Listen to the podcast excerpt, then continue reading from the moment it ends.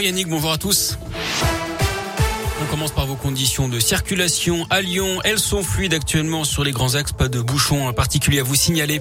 À l'une en revanche, ces opérations de blocage et de barrage filtrant organisées partout en France ce lundi pour protester contre la hausse des prix du carburant.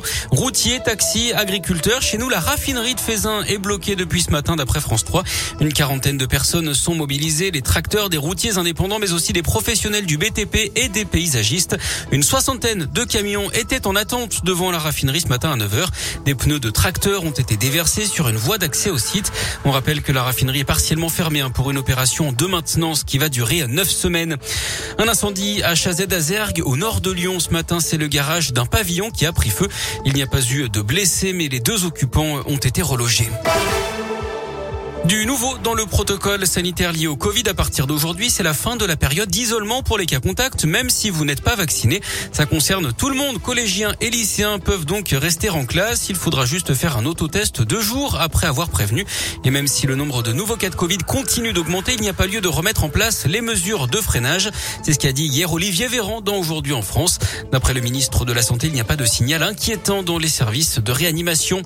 Les célébrités mobilisées pour la cause ukrainienne ce le président Zelensky a remercié les acteurs Mila Kunis et Ashton Kutcher qui ont levé 30 millions de dollars pour aider les Ukrainiens. Hier, David Beckham, lui, a prêté son compte Instagram et ses 71 millions et demi d'abonnés à une pédiatre qui travaille dans une maternité de Kharkiv. Objectif, sensibiliser et récolter des fonds pour les femmes enceintes. Sur le terrain, la situation ne s'améliore pas. Huit personnes ont été tuées dans le bombardement d'un centre commercial de Kiev, la capitale, ce matin.